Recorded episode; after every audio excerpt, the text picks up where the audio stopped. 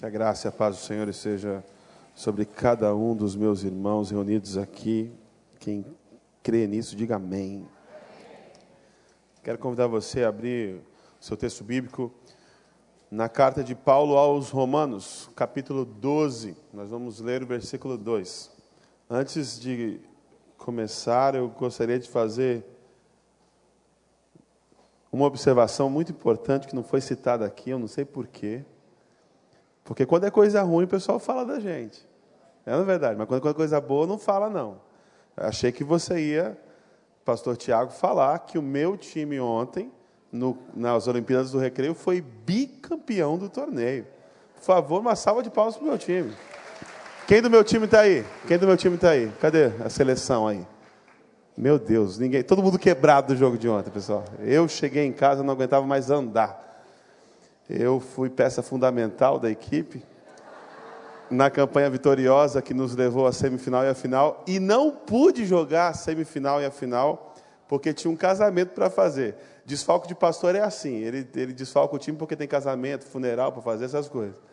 Mas foi uma benção ontem aqui no, no, na igreja, o casamento também foi maravilhoso. E como é bom estar aqui nesta manhã podendo compartilhar da palavra de Deus com vocês. Mas aí eu olhei aqui para a primeira fila e levei um susto, porque a Gabi, a minha esposa, estava com uma criança recém-nascida no braço. E eu falei assim, gente, o que aconteceu desses três meses que eu não prestei atenção? Engravidou, teve o filho e eu não vi. Mas não, é a Belinha, filha do pastor Marcos, filha da Patrícia, amigos nossos. Coisa linda, milagre de Deus. Parece o pai e é bonito, eu não estou entendendo o que está acontecendo. Deus é muito bom. Romanos 12, nós vamos ler o versículo 2. A carta de Romanos é considerada por muitos estudiosos como uma das cartas mais importantes do apóstolo Paulo, porque trata de temas muito centrais na fé cristã. No versículo 2 do capítulo 12, o texto sagrado diz o seguinte: Não se amoldem ao padrão deste mundo mas transformem-se pela renovação da sua mente, para que sejam capazes de experimentar e comprovar a boa, agradável e perfeita vontade de Deus.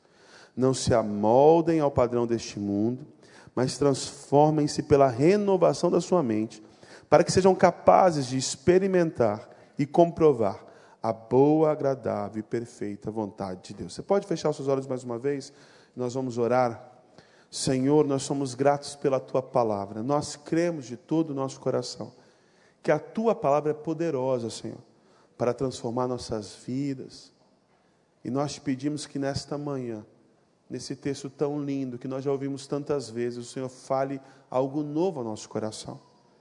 Eu te, fa eu te peço, meu Pai, que o Senhor fale ao coração de cada um dos meus irmãos e ao meu coração aquilo que nós precisamos ouvir e que a tua palavra encontre os caminhos mais escuros de nossa alma e traga luz aonde precisa ter trazido luz e transformação onde nós mais precisamos ser transformados. Essa é a nossa oração no nome de Jesus, o povo de Deus diz. Amém. O mundo tem um fluxo, meu irmão. Eu já disse isso aqui e eu acho importante enfatizar. O mundo tem um fluxo natural e o fluxo natural do mundo é a destruição, é a morte. É só você prestar atenção nos noticiários, é só você prestar atenção na criação, como as coisas estão. Eu estava lendo um dado aterrorizante, que em 20 anos, olha só que coisa, em 20 anos, nós perdemos 12% de toda a biodiversidade que existe no planeta. Ou seja, dentre todos os seres vivos, as espécies seres vivos, em apenas 20 anos nós perdemos 12%.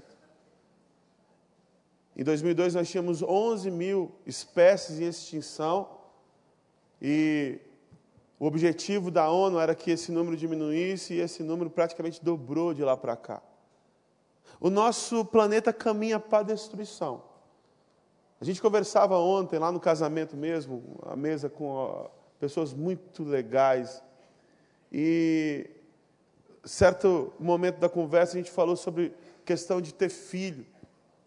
E como as pessoas hoje elas ficam aterrorizadas de terem filhos nesse mundo que nós vivemos.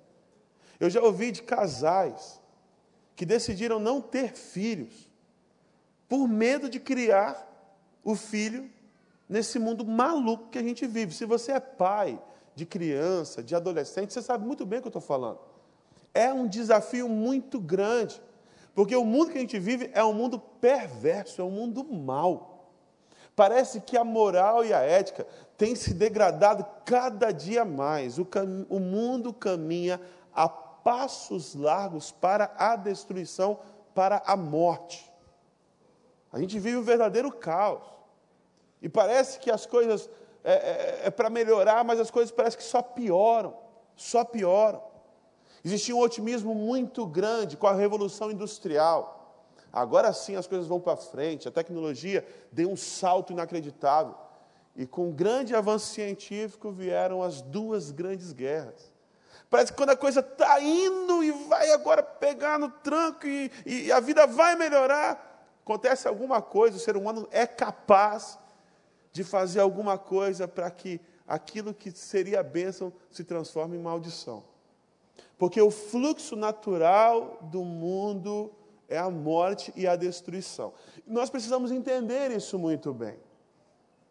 Porque nós estamos como se estivéssemos numa correnteza. Você já, quando você vai no mar, e o mar ele tem uma corrente, quando você fica boiando lá, relaxadamente lá, você não fica parado no lugar. Você é levado pela corrente. Eu não, eu não sou do Rio, eu sou de Rondônia, vocês sabem disso. Rondônia, estado mais maravilhoso desse país. Eu sou de uma cidade chamada Ariquemes, a capital secreta do mundo, Ariquemes. Lá a gente não tem praia, não tem rio, não tem praia, mas a gente tem rios, rios maravilhosos. E tem um rio lá chamado Rio, olha que nome bonito, Rio Canaã. Olha que coisa linda, Rio Canaã. E eu lembro de um, de, uma, de, uma, uh, de um evento da minha infância muito interessante. Tinha o Rio Canaã, tinha uma margem de um lado, e a margem do outro lado do rio, ela ficava é, é, não ficava na reta da margem de cá, ficava do outro lado da praia, né? E o rio tinha correnteza. E eu calculei, na minha sabedoria infinita de 12 anos de idade, que se eu nadasse em linha reta, a correnteza me levaria e eu conseguiria cruzar o rio e sair direitinho do outro lado ali. Calculei, cálculos matemáticos muito precisos, fui. Fechei os olhos, nadei, nadei, nadei, nadei, nadei. E quando eu abri os olhos, eu tinha passado da margem ali da praia. E foi desesperador, porque tinha uma cachoeira, alguns muitos metros à frente, e não tinha mais praia do lado, era um paredão de terra. E a correnteza começou a me levar, e eu tive que nadar muito, eu tive que me esforçar demais para conseguir chegar até aquele paredão de terra e, e me segurar ali no, nos galhos de árvores e me arrastando até chegar à praia do outro lado. Porque a correnteza ela nos leva. E se você não nada, se você não se esforça, você é simplesmente levado. É por isso, meu irmão, que quando a gente ouve o teólogo Zeca Pagodinho dizendo: Deixa a vida me levar, a vida leva eu, a gente sabe que isso é furada.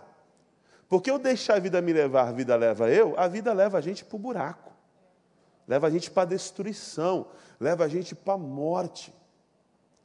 Então, quando nós, em tempos assim, decidimos não decidir, por exemplo, já tomamos uma decisão.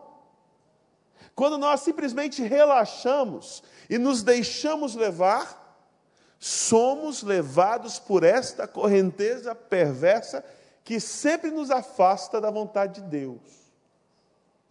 Isso precisa ficar sedimentado na nossa mente e no nosso coração. Porque o que o apóstolo Paulo diz aqui, em Romanos 12, 2, é o seguinte: não se amoldem, não se conformem com esse mundo. Não se conformar é não tomar a forma, não se adequem. E nós, seres humanos, temos essa tendência ao conforto. A gente gosta de conforto. Tem um monte de gente se abanando aqui porque está sentindo calor e não queria estar tá sentindo calor. Porque a gente gosta de uma temperatura que não seja muito quente nem muito fria. A gente gosta de estar tá confortável. Dá uma olhada para o teu vizinho de cadeira aí, dá uma olhada. Está todo mundo encostado na poltrona. É ou não é verdade? Ninguém está sentado reto sem encostar na poltrona. Sabe por quê? Porque a partir do momento que você sentou nessa poltrona, você tomou a forma dessa poltrona. Se você senta numa poltrona que é mais inclinada, você vai estar mais inclinado. A gente tende à conformidade, a gente tende ao conforto. A gente quer ajustar as coisas para que as coisas estejam confortáveis para nós. Então, quando nós descobrimos que nós somos assim, que tendemos ao conformismo e tendemos ao conforto, precisamos ligar o sinal de alerta, de saber que a caminhada ao lado de Jesus não é, de maneira nenhuma, uma caminhada confortável. O que o apóstolo Paulo nos convida a fazer é não se deixar conformar, é não ficar confortável com os padrões deste mundo, mas antes, nos transformar pela renovação da nossa mente. Então, meu irmão, o desafio que Jesus nos propõe é nadarmos contra a correnteza, é lutarmos contra essas tendências demoníacas e destrutivas que só nos afastam da vontade de Deus. E a respeito disso, eu queria tentar responder aqui três perguntas: o que devemos fazer? Como fazemos? E por que nós fazemos isso? A primeira resposta é do o quê. O que, que a gente deve fazer? Apóstolo Paulo diz muito claramente: nós devemos ter nossas mentes transformadas. Repete comigo: ter a minha mente transformada. Nós devemos ter a nossa mente transformada. E repare que o foco aqui do apóstolo Paulo não é nas ações. O, o foco do apóstolo Paulo é na mente é no pensamento. Porque todas as nossas ações, elas advêm dos nossos pensamentos. Nossas ações são resultados daquilo que nós pensamos, daquilo que está dentro de nós. Nós externamos aquilo que está dentro.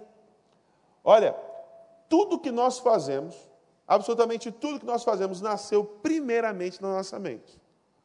Tudo que você faz não começou na sua ação, começou na sua mente, no seu coração. Sabe aquele, aqueles atos que a gente fala assim, eu agi sem pensar? O agir sem pensar não é bem assim.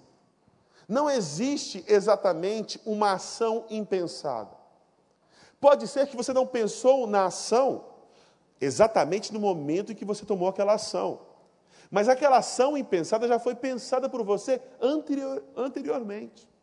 Vamos imaginar, por exemplo, você sai aqui da igreja, aí você faz esse retorno aqui. Esse retorno é um convite ao pecado. É o fluxo da maldade, meu irmão. Eu vou te falar, quando eu estou lá esperando pacientemente, na primeira ou na segunda fila, eu vejo um irmão com adesivo da igreja do recreio, cortando pela terceira faixa e entrando, a minha vontade é de acelerar e bater no irmão. E eu estou falando bater no irmão, não é no carro do irmão, é no irmão. Agora, o trânsito é um negócio assim que tira a gente do sério. O trânsito é uma coisa que tira a gente do sério. Aí vamos imaginar que alguém se envolve numa batida de trânsito e aí vai lá e desfere um soco na outra parte lá. E a pessoa fala assim: ai, que atitude impensada. Gente, não é impensado. A pessoa que desferiu um soco contra a outra, por mais que não seja costume dela fazer isso, a mente dela o coração dela estava povoado disso. Estava povoado da violência. Estava povoado de agressividade. Só que nós, tentamos esconder de nós mesmos os nossos pensamentos maus, na tentativa de parecer para nós mesmos que nós não somos tão maus assim, que nós somos bonzinhos. Então nós passamos por cima dos nossos pensamentos pecaminosos. Nós passamos por cima daqueles nossos desejos que são maus. A gente esconde isso. A gente deixa isso lá debaixo do tapete. E aí, quando esses pensamentos que estão lá, e você sabe que estão lá, eles são externalizados, nós nos surpreendemos. Mas, na verdade, estiveram o tempo inteiro lá, apenas ocultos, apenas jogados para o cantinho. E aí a gente faz coisas que a gente se surpreende com nós mesmos. Mas a grande verdade é que toda ação que nós praticamos, absolutamente toda ação que nós praticamos, nasce primeiro no nosso coração e na nossa mente. A palavra de Deus diz que a boca fala do que o coração está cheio. Falar é uma ação. Nós falamos daquilo que nós estamos cheios. Nós fazemos aquilo que nós estamos cheios. Portanto, meu querido, como é importante nós escolhermos os nossos pensamentos. Mas, pastor, como assim escolher os nossos pensamentos? Isso mesmo, escolher os nossos pensamentos.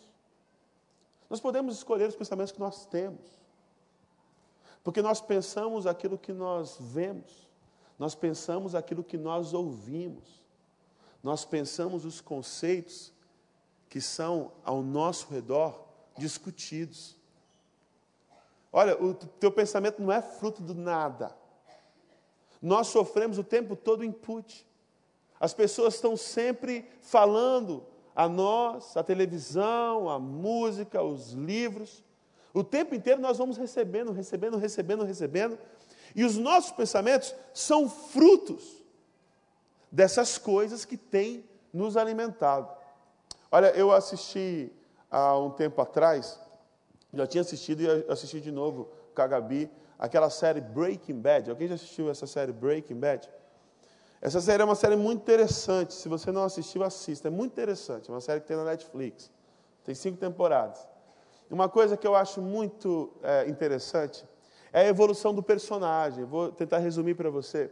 Uh, o personagem principal dessa série ele chama Walter White, ele é um professor de química, que ele descobre, está na casa dos seus 50 anos, está numa situação financeira muito difícil, ele tem um filho que tem necessidades especiais, a, a, a esposa está grávida de uma criança, e eles estão numa situação financeira difícil, e ele descobre que ele tem câncer, um câncer incurável, inoperável, e ele sabe que ele vai morrer. Ele é um professor muito inteligente, ele descobre lá uma fórmula de produzir uma droga chamada metanfetamina, e ele começa a ser um traficante de drogas. Ele produz a droga e ele trafica a droga. E ao longo da série, o personagem vai tendo uma evolução muito interessante. E ele começa a fazer assim atrocidades. Ele se torna mentiroso, ele se torna assassino. E o interessante é que todas as vezes que ele vai justificar as ações dele, ele fala assim: tudo que eu faço é para o bem dessa família. Tudo que eu faço é para deixar para você e para as crianças, falando para a esposa dele, é para deixar para você e para as crianças alguma coisa. Então, ele procura justificar todas as ações dele, baseado nesse sentimento altruísta de fazer o bem para a família. E aí, chega no último episódio, vou dar um spoiler aqui, se não quiser ouvir, fica por ouvido. Chega no último episódio, assista, mesmo você sabendo disso, a série é muito interessante. Ele chega para a esposa e fala assim, no último episódio, quando tudo está destruído, quando tudo está arruinado, ele fala assim: tudo que eu fiz. Aí a esposa interrompeu ele e falou assim: se você me falar que tudo que você fez foi para o bem dessa família, eu, eu não sei o que eu vou fazer. Aí ele continua: tudo que eu fiz foi por mim mesmo, foi porque eu queria, foi porque eu gostava, foi porque me dava prazer. A gente tenta esconder de nós mesmos esses pensamentos maus que é, em nós são alimentados o tempo inteiro. E eu ouvi uma vez o pastor Neil Barreto dizendo uma frase muito interessante que me marcou profundamente. Ele fala assim: Nós somos o resultado dos nossos encontros. Nós somos os resultados dos nossos encontros. Sabe aquele ditado que diz assim: Diga-me com quem andas e te direi quem és?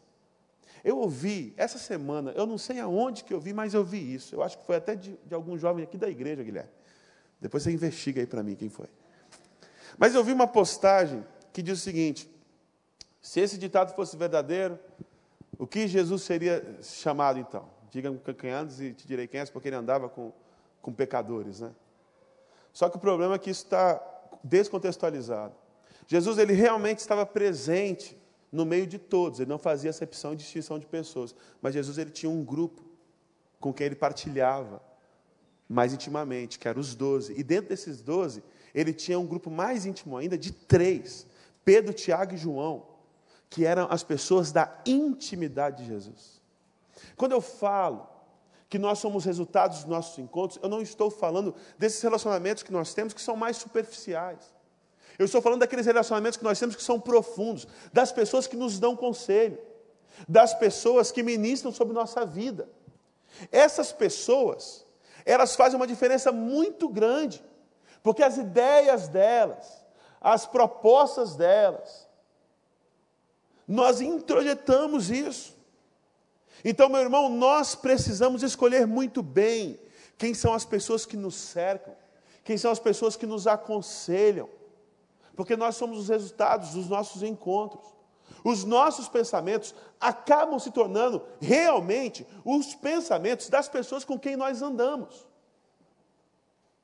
E aí o que a gente ouve mais por aí é o tal do não tem nada a ver. E eu desde pequeno ouço isso não tem nada a ver. Olha, estou andando muito com alguém lá na minha faculdade que, cara, é só ideia torta. Aí eu me torno íntimo dessa pessoa. Sabe o que, que acontece daqui a pouco? Eu também estou tendo as mesmas, as mesmas ideias tortas. Eu ouço música que só tem ideia torta. Sabe o que eu faço? Eu começo a reproduzir no meu dia a dia essas ideias tortas. E, gente, música é um negócio muito poderoso, porque música pega na cabeça da gente. Tem, tinha uma música da Anitta, rapaz, que ficava na minha cabeça e eu não sabia como me livrar daquilo. Tocava todo lugar e eu pensava, Senhor, me liberta desse negócio. Porque é verdade. Você acaba repetindo aquilo sem perceber. E quando você repete, repete, repete, quando você ouve, ouve, ouve, ouve, ouve alguma coisa, aquilo começa a fazer parte de você. E se são coisas que são contrárias à vontade de Deus para nós, aos princípios que nós cremos, baseados na palavra de Deus, nós começamos também a repetir esse discurso que contraria a vontade e a palavra de Deus. Não é à toa que a gente vê alguns cristãos repetindo discursos completamente absurdos, porque estão sendo tão alimentados, tão alimentados, tão alimentados, que começaram a se conformar, tomaram a forma, assumiram a forma. É o que todo mundo diz, é o que todo mundo pensa, é o mais confortável hoje de dizer. Então eu vou dizer a mesma coisa. Meu querido, eu não estou falando aqui para a gente rotular ninguém. Não estou falando aqui para rotular música, por exemplo. Porque aí a pessoa sai daqui e fala assim: o pastor falou, saiu falando que só pode ouvir música gospel. Não. Nós temos que ser criteriosos em tudo aquilo que nós ouvimos. Criteriosos. Porque tem muita música que não é gospel e que é música muito boa, com valores que são cristãos, mesmo não sendo um cristão que escreveu. Agora tem muita música gospel, música cristã, que não refletem valores do cristianismo, por exemplo, que expressam ideias erradas a respeito do nosso relacionamento com Deus, que expressam ideias erradas a respeito do nosso relacionamento com o próximo. Nós precisamos ter critério e não nos deixar guiar apenas pelos rótulos. Ah, eu, tô, eu, eu adquiri intimidade muito grande com uma pessoa que é da igreja. Meu irmão, não basta ser da igreja, tem que ser de Jesus.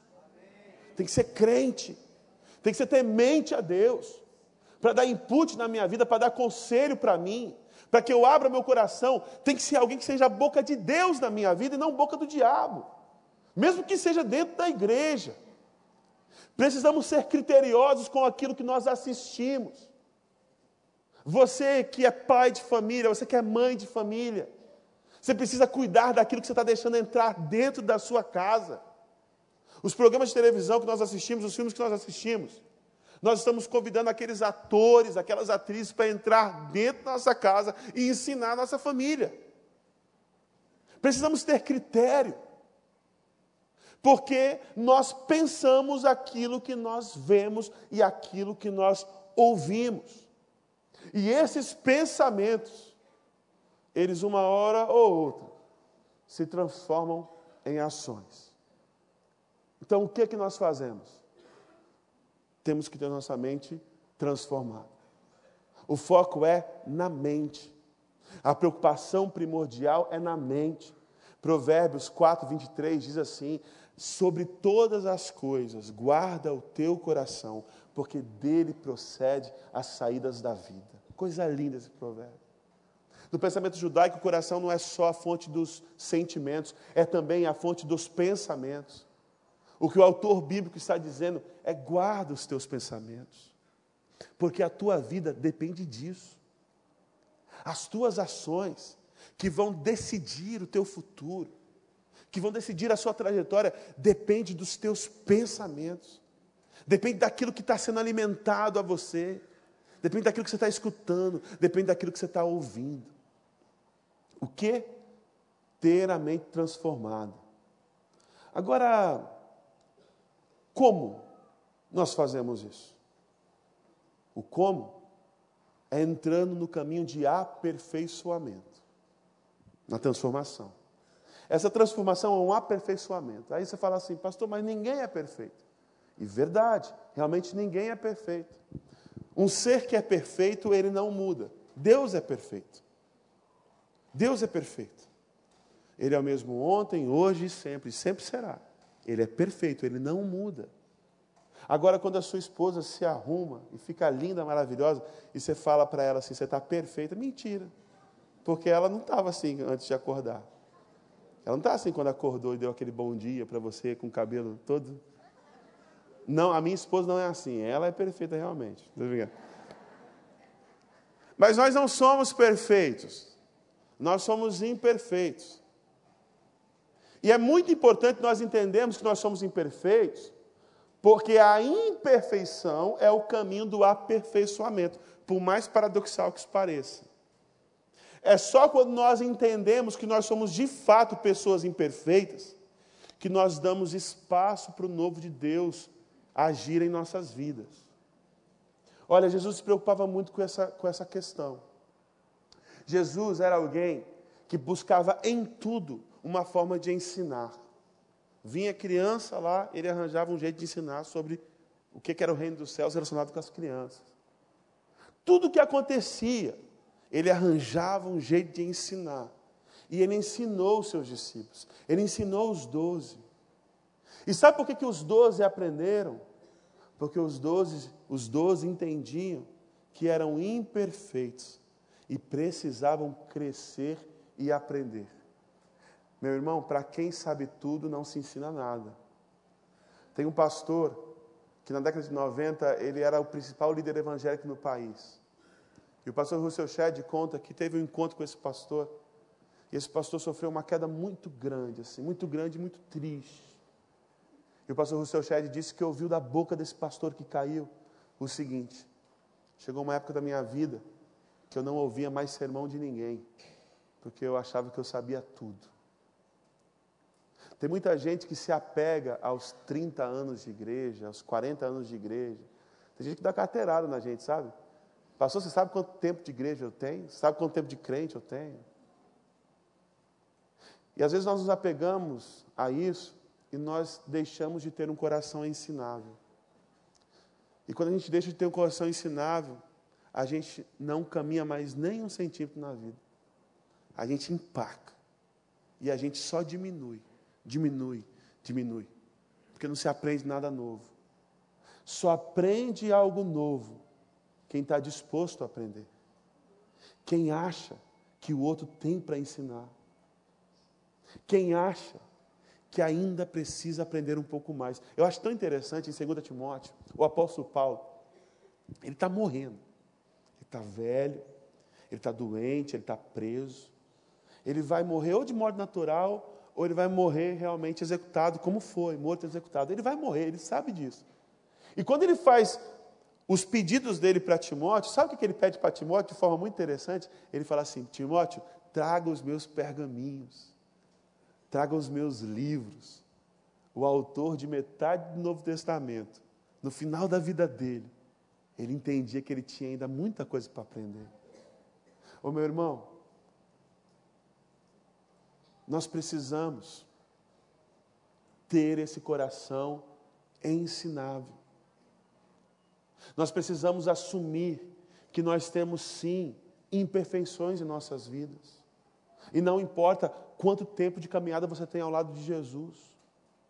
Todos nós temos o que aprender e todos nós temos muito o que aprender. Agora, uma coisa importante nesse como, que é o aperfeiçoamento, é a motivação que nos leva a buscar esse aperfeiçoamento. Porque, entenda uma coisa, isso é muito importante, para Deus, os nossos porquês são tão importantes quanto os nossos o quês. Para Deus, os fins são tão importantes quanto os meios, ou os meios são tão importantes quanto os fins. Em Apocalipse 2, quando é, Jesus fala à igreja em Éfeso, ele enche a bola da igreja de Éfeso e fala assim: Olha, eu estou vendo que vocês estão arrebentando. Tenho visto as suas, as suas boas obras, eu tenho visto que vocês fazem prova daqueles que se dizem profetas e não são. Eu tenho visto que vocês têm sofrido perseguições por causa do meu nome e não têm desfalecido. Quem olha de fora fala assim: essa igreja está fazendo e acontecendo. Essa igreja está arrebentando. Só que Jesus termina dizendo o seguinte: Tenho, porém, contra ti uma coisa. Vocês perderam o primeiro amor. A motivação pela qual aquela igreja estava fazendo o que estava fazendo não era correta. E mesmo fazendo tudo aquilo, Jesus fala assim: se vocês não se arrependerem desse pecado, daquilo que leva vocês a fazerem tudo isso que vocês estão fazendo, eu tirarei o meu candelabro do meio de vocês. Ou seja, todas essas boas obras que vocês estão fazendo não vão valer de nada se não tiverem as motivações corretas. O apóstolo Paulo fala, fala isso. Olha, eu posso fazer acontecer, eu posso falar as línguas dos anjos, eu posso vender tudo que eu tenho e dar para os pobres. Se não tiver amor, de nada, de nada valeria. Porque para Deus a motivação com qual nós fazemos as coisas são tão importantes quanto as coisas que nós fazemos. E você pode fazer tudo certo, meu irmão. Se a motivação estiver errada, Deus rejeita. Mesmo as coisas boas que você faz. Então é importante que esse caminho de aperfeiçoamento tenha a motivação correta. Você quer ver uma motivação errada e muito comum no nosso meio? Queremos nos aperfeiçoar para ser melhor do que o outro. Eu, eu falo isso sempre porque é, uma, é um dos maiores pecados que eu vejo no meio da igreja a soberba espiritual. É quando nós meio que organizamos a nossa vida e aí a gente começa a olhar para o outro que a vida está desorganizada, fora do lugar, com um ar de superioridade. É a oração do fariseu e do publicano. O texto de Lucas diz o seguinte: que o fariseu orava de si para si. Olha que interessante. Ele não orava para Deus, não. Ele orava de si para si. Ele orava consigo. Ele não falava com Deus, ele falava para ele mesmo. Muito obrigado, Senhor, porque eu não sou como esse aí. Muito obrigado porque eu não sou como os homens são. Eu não sou adúltero, eu não sou mentiroso, eu dou os meus dízimos.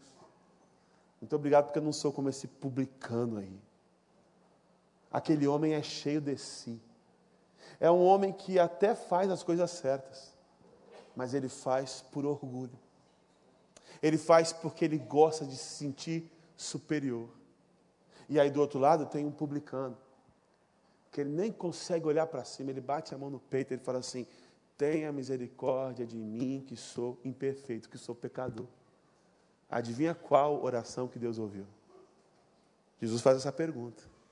E ele mesmo responde: Ele ouviu a oração daquele publicano que entendia que não era melhor que ninguém. Porque, meu irmão, a grande verdade do Evangelho é essa.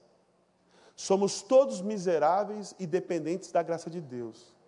Da prostituta à mulher que não que não faz nada de errado na vida. do ladrão ao mais honesto, somos todos nós dependentes da graça de Deus. Dependentes da graça de Deus.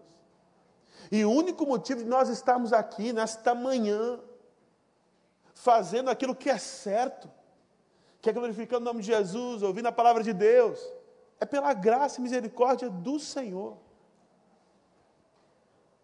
É pela graça e misericórdia do Senhor, nós, so, nós, nós somos melhores do que ninguém. Então, essa soberba espiritual é uma motivação que, na verdade, não faz de nós melhores, mas faz de nós piores. Começamos até a fazer coisas melhores, mas nos tornamos pessoas piores. Olha, quanto mais, quanto mais eu me aperfeiçoo em Jesus, quanto mais parecido com Jesus eu sou, mais humano eu me torno, mais compassivo eu me torno, mais misericordioso eu me torno. Uma outra motivação que a gente vê muito por aí, eu falo sempre disso porque é também, junto com esse pecado da soberba espiritual, um dos que eu mais vejo entre nós, infelizmente, e entre o povo evangélico brasileiro em especial, é procurar o aperfeiçoamento para alcançar o favor de Deus, para alcançar a graça de Deus. Gente, esse é um erro terrível. Esse é um erro terrível. E esse erro não nos faz nada diferente de todas as outras religiões. Porque na Ubanda, no Candomblé, é essa dinâmica que existe. Quando a pessoa faz uma oferenda para a entidade, ela está fazendo alguma coisa que agrada a entidade, para quê? Para que a entidade retribua aquele favor. Para receber o favor da entidade. Ou seja, é um toma lá da cá. É um ambiente de troca. E infelizmente, no nosso ambiente de igreja, temos muitas pessoas que se relacionam com Deus da mesma forma. Eu vou ler a Bíblia, eu vou à igreja, eu vou fazer tudo certinho para Deus me abençoar. Mas se Ele não abençoar você do jeito que você quer que Ele te abençoe, o que, que você faz? Larga tudo. O que, que adianta? Eu já ouvi muito, muito de gente, de muita gente isso. Que, que adiantava? Eu estar tá lá, me dedicando à obra do Senhor, aí foi acontecer alguma coisa ruim. São pessoas que estão vivendo o que estão vivendo na base da troca. Já ouviu falar de gente que fez pacto com o demônio? A gente ouve muito, muito artista, né? A gente ouve de muito artista aí que o artista tal fez pacto com o demônio. E eu acredito realmente que exista muita gente dessa que faz pacto com o demônio. Agora, por que, que essa pessoa faz pacto com o demônio? Não é porque ela acha o demônio bonitinho e ama o demônio, não. Sabe por que, que os pactos são feitos? É sempre no intuito de receber algo em troca. A pessoa tem sede de fama, de dinheiro, de poder. E ela está disposta a tudo o que for preciso fazer para receber isso: fama, dinheiro, poder, sucesso. Ela faz qualquer coisa para ter essa troca, essa recíproca. Até pacto com o diabo. Agora, se um pastor chegar para ela e oferecer para ela a mesma coisa, um pacto com Deus, para receber isso, ela também vai fazer. Mas porque o interesse dela não é em Deus. O interesse dela é no bem que ela vai receber é no favor que ela vai receber. A gente quer ter o um mérito. Eu mereço receber isso. Eu mereço receber aquilo. E a gente às vezes se relaciona com Deus na base do medo, com medo de que Ele nos amaldiçoe. Meu irmão, Deus não amaldiçoa ninguém, sabe por quê? Porque a Bíblia diz que Cristo se fez maldição em nosso lugar na cruz do Calvário. O escrito de dívida que era contra nós foi rasgado. Não devemos mais nada. Nós já somos abençoados pelo Senhor. Então, o aperfeiçoamento não é para você alcançar de Deus benefício nenhum. Alcançar de Deus graça nenhuma. A graça de Deus já está sobre a sua vida e sobre a minha vida, meu gente já parte disso. Agora, então por que, pastor? E aí a última pergunta que eu quero responder: por que então? Por que, que a gente tem que ter a mente transformada através do aperfeiçoamento. Por quê? É o final do versículo. O apóstolo Paulo fala assim: transformai-vos pela renovação de vossa mente, para que vocês experimentem a boa, perfeita e agradável vontade de Deus. É para isso. A renovação da mente é para que nós experimentemos em vida, aqui agora, a boa, perfeita e agradável vontade de Deus. Como eu disse no início da mensagem, o mundo segue um fluxo. O fluxo do mundo é para a morte, para a destruição. Agora também, Jesus nos oferece um outro caminho, e esse outro caminho que Jesus nos oferece é um caminho que conduz à vida, à paz, à alegria, à plenitude. Jesus nos oferece isso, a sua boa, perfeita e agradável vontade. Olha, alguns estudiosos dizem que os quatro maiores anseios do ser humano são liberdade, reconhecimento, amor e aceitação. Liberdade, reconhecimento, amor e aceitação. Essas coisas todas nós alcançamos, nós ganhamos, nós recebemos quando nós temos uma transformação de mente.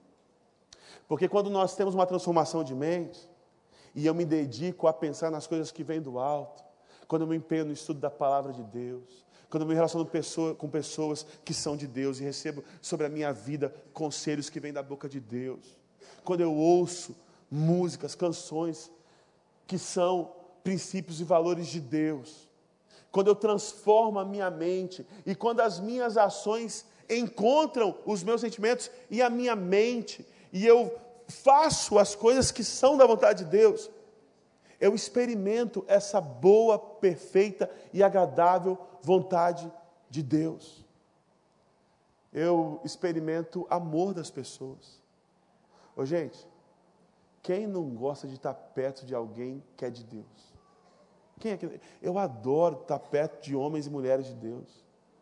Não tem tipo de gente melhor para estar ao lado do que gente consagrada ao Senhor. E essas pessoas nos marcam para sempre. Para sempre. As pessoas que realmente marcaram na sua vida foram as pessoas que marcaram para o bem, foram as pessoas que colocaram sobre a sua vida e deixaram sobre a sua vida alguma impressão digital do Senhor. Essa pessoa pode até não ter conhecido quem era Deus, mas ela deixou alguma coisa de bom em você, uma impressão de Deus boa em você. Honra, respeito. Nós, quando vivemos a boa, perfeita e agradável vontade de Deus para nós, nós descobrimos o que realmente de bom a vida tem para nos oferecer. Quem aqui quer viver bem? Diga amém. Eu quero viver bem. Só que eu não quero viver bem nos padrões do mundo. Eu quero viver bem nos padrões de Deus. E quando nós vivemos bem nos padrões de Deus, meu irmão, nós encontramos plenitude, nós encontramos amor, nós encontramos aceitação, nós encontramos reconhecimento, nós encontramos liberdade. Liberdade. Porque deixa eu falar uma coisa para você muito importante, eu quero encerrar com isso.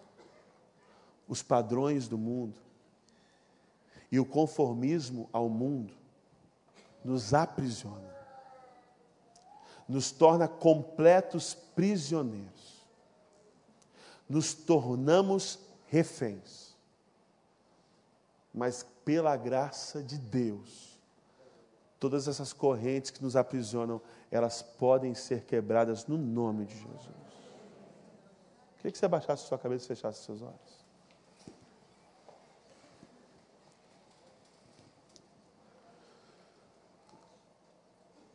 A vida de verdade está em ser discípulo de Jesus. Nós somos relevantes e somos importantes quando nós somos verdadeiros discípulos de Jesus. A vida ganha significado quando nós experimentamos a boa e perfeita vontade de Deus. E estar no centro da vontade de Deus é a melhor forma de viver, meu irmão. Ter a mente renovada é negar a todo instante nossa natureza egoísta, pecaminosa. E Deus te convida nesta manhã a ser liberto do conformismo a este mundo. Ser liberto de tomar a forma do mundo, de sair da sua zona de conforto e viver a boa e perfeita, agradável vontade de Deus.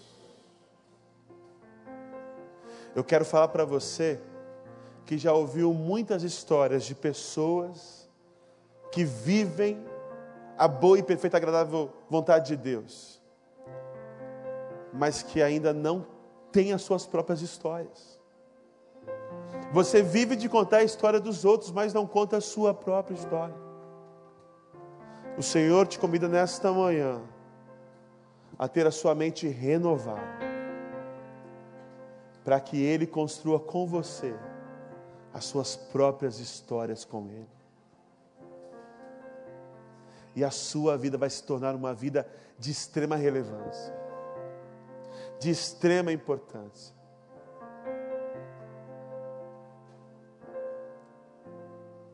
Coloque diante de Deus quais são os relacionamentos destrutivos na sua vida, que tem te alimentado de ideias e conceitos que são contrários à vontade de Deus. Peça que o Espírito traga agora a sua mente quais são as músicas que você tem ouvido, os programas que você tem assistido, os livros que você, que você tem lido, que estão alimentando em você pensamentos que você sabe que são pensamentos contrários à vontade de Deus. E que o Senhor agora te encha de pensamentos que vêm do alto. Pensamentos da palavra sagrada, da Bíblia pensamentos de paz, pensamentos de amor, pensamentos de bondade. E que todo pensamento mal seja substituído por pensamentos que vêm dos céus. Senhor, nós nesta manhã nós oramos a Ti. E nós reconhecemos as nossas imperfeições, Senhor. Sabemos que existe muita coisa em nós a ser mudada. Nós pedimos que o Senhor nos transforme, nos aperfeiçoe todos os dias a semelhança de Cristo Jesus. Pai, renova nossa mente aqueles que têm cadeia sobre os seus ombros, que o Senhor traga nesta manhã liberdade. Aqueles que se conformaram com os padrões desse mundo, que nesta manhã o Senhor desconforme-os. Para que todos aqui, meu Pai, sejamos nadando contra a correnteza, em direção à tua vontade, que nós sabemos que é boa, perfeita e agradável esses pensamentos ruins que povoam nossas mentes, meu Pai. Transforma-os. Redime, meu Pai, nossa mente. Que o nosso coração seja guardado, meu Pai. Que nós nos alimentemos mais e mais e mais da Tua palavra, Senhor. Aqueles meus irmãos aqui que não têm essa prática de ler a Bíblia, meu Pai, que hoje, no nome de Jesus, o Senhor desperte no coração o desejo de devorar a tua palavra todos os dias, Senhor. Aqueles meus irmãos aqui que não têm uma vida de oração diária com o Senhor, que não passam tempo com o Senhor, que o Senhor desperte hoje no coração esse desejo intenso de estar lado a lado contigo, meu Pai, de buscar a tua face todos os dias, de buscar a tua presença todos os dias. Aquelas pessoas que são prisioneiras de relacionamentos nocivos, Senhor. que elas sejam libertas no nome de Jesus. Coloque na vida desses meus irmãos, dessas minhas irmãs, pessoas que vão ter os teus braços, vão ter a tua boca, Senhor, vão ter os teus olhos sobre este mundo. Transforma, Senhor, a nossa visão de mundo, para que as nossas ações no mundo sejam de fato transformadas. Essa é a nossa oração. Nós a fazemos no nome de Jesus. Todo o povo de Deus diz: Amém. Fique de pé, meu irmão. Vamos cantar essa última canção.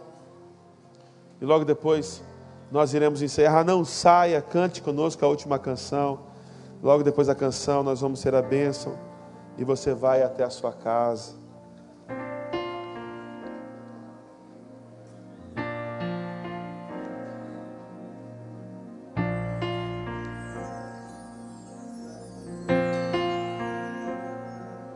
Cante. Me conheces, sabes tudo que eu preciso antes mesmo de falar.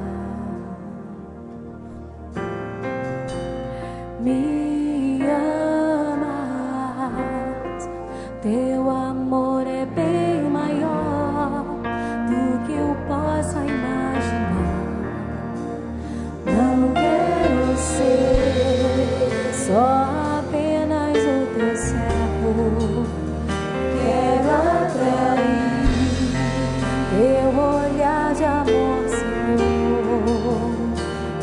Eu venho a ti como um filho que